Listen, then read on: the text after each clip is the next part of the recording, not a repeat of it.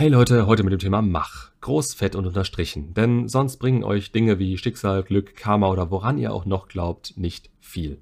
Das sind ja so die Konzepte, denen manche Leute nachhängen. Unter anderem, weil ab und an wirklich schöne und zufällige Dinge passieren. Kann vorkommen, bestreite ich gar nicht. Und zu wünschen wäre es natürlich jedem von euch. Aber das ganze Prinzip baut darauf auf, dass eben immer wieder solche Zufälle passieren und ohne sich in die jeweilige Position gebracht zu haben, wird das nicht andauern.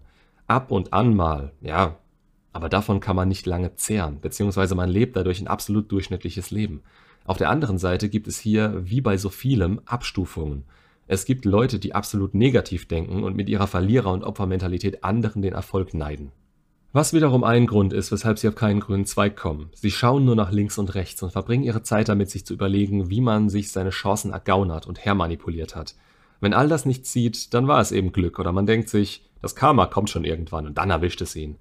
Ich denke nicht, dass der Grundstein, der dem Karma inne liegt, der war, dass andere bestraft werden oder es ihnen schlecht geht, sondern dass man selbst Gutes tut, um wiederum Gutes zu erhalten. Also eine Ideologie, die wie so vieles in ihren Grundfesten gut gemeint ist, aber dem gegenüber so viele negative Vollidioten stehen, die sie benutzen, um ihre eigene Unfähigkeit zu überspielen und sich damit besser zu fühlen. Weiter. Schicksal. Oder generell es muss einen großen Plan geben, in dem man eine Rolle spielt und irgendwann wird man es erkennen und nutzen, beziehungsweise man kann es selbst überhaupt nicht beeinflussen. Auch hier wieder zwei verschiedene Ansätze, positiv und negativ. Einmal wieder angefangen mit dem Negativen. Man kann sowieso nichts ändern. Was passiert, passiert eben. Wenn es so sein soll, dann ist es jetzt eben so und es lässt sich nicht ändern. In vielen Situationen ist es genau diese Einstellung, die diesen Gedanken dann wahr macht, weil man es nicht versucht oder einfach so akzeptiert weil man mit dem falschen Gedanken an die Sache rangeht und sich, wie der Spruch so schön heißt, seinem Schicksal fügt. Aber wenn man es nicht versucht, wird man nie wissen, ob man das nicht vielleicht hätte ändern können. Vieles, was wir erreichen bzw. nicht schaffen, hat mit unserer inneren Einstellung zu tun und wie wir daraufhin die Dinge angehen, die für Erfolg oder Misserfolg verantwortlich sind. Ist unser Ziel uns wichtig genug, dann versuchen wir es vielleicht nicht nur ein oder zweimal und Rückschläge bringen uns nicht dazu, direkt aufzugeben. Es gibt Situationen, die unlösbar sind aber meistens nur auf dem Weg, den man für den richtigen und einfachsten oder naheliegendsten hält. Meistens löst sich eine Situation eher durch Kreativität als durch genug Widerstand oder Druck in die falsche Richtung. Daher denke ich, Schicksal ist ein Konzept, mit dem man arbeiten kann, wenn man den eigenen Anteil daran sieht. Unsere zukünftigen Chancen ändern sich, je nachdem, wie viel wir bereit sind dafür zu geben und wie wir die Dinge angehen. Was im Nachhinein Schicksal genannt wird, ob positiv oder negativ, beruht auf unseren vorangegangenen Taten. Wer diese steuert, naja, hier könnt ihr glauben, was auch immer ihr wollt. Tatsache ist, dass ihr einen Kopf auf den Schultern habt und ihr die einzige Person seid, die euch langfristig von einem Ziel abbringen kann. Ihr habt euren freien Willen. Wovon ihr euch beeinflussen lasst, ist eure Sache. Solche Dinge wie Glaube werde ich beispielsweise nicht beeinflussen können und das will ich auch gar nicht. Das tangiert den Glauben an all das meiner Meinung nach nicht mal. Ich will, dass ihr über euren Tellerrand rausschaut und Chancen auch über eure bisherigen Erfahrungen hinaus erkennt und nutzen könnt. Also nehmt zumindest nichts als gegeben hin. Nur weil ihr euch in einem Moment denkt, ihr könnt etwas nicht schaffen, weil es eben Schicksal ist oder so sein soll. Das steht dem ganzen Konzept überhaupt nicht im Weg, wenn ihr einfach ein wenig davon abweicht. Und zu guter Letzt Glück. Glück halte ich für eine absolute Ausrede von Leuten, deren Horizont in dem Moment oder generell etwas beschränkt ist.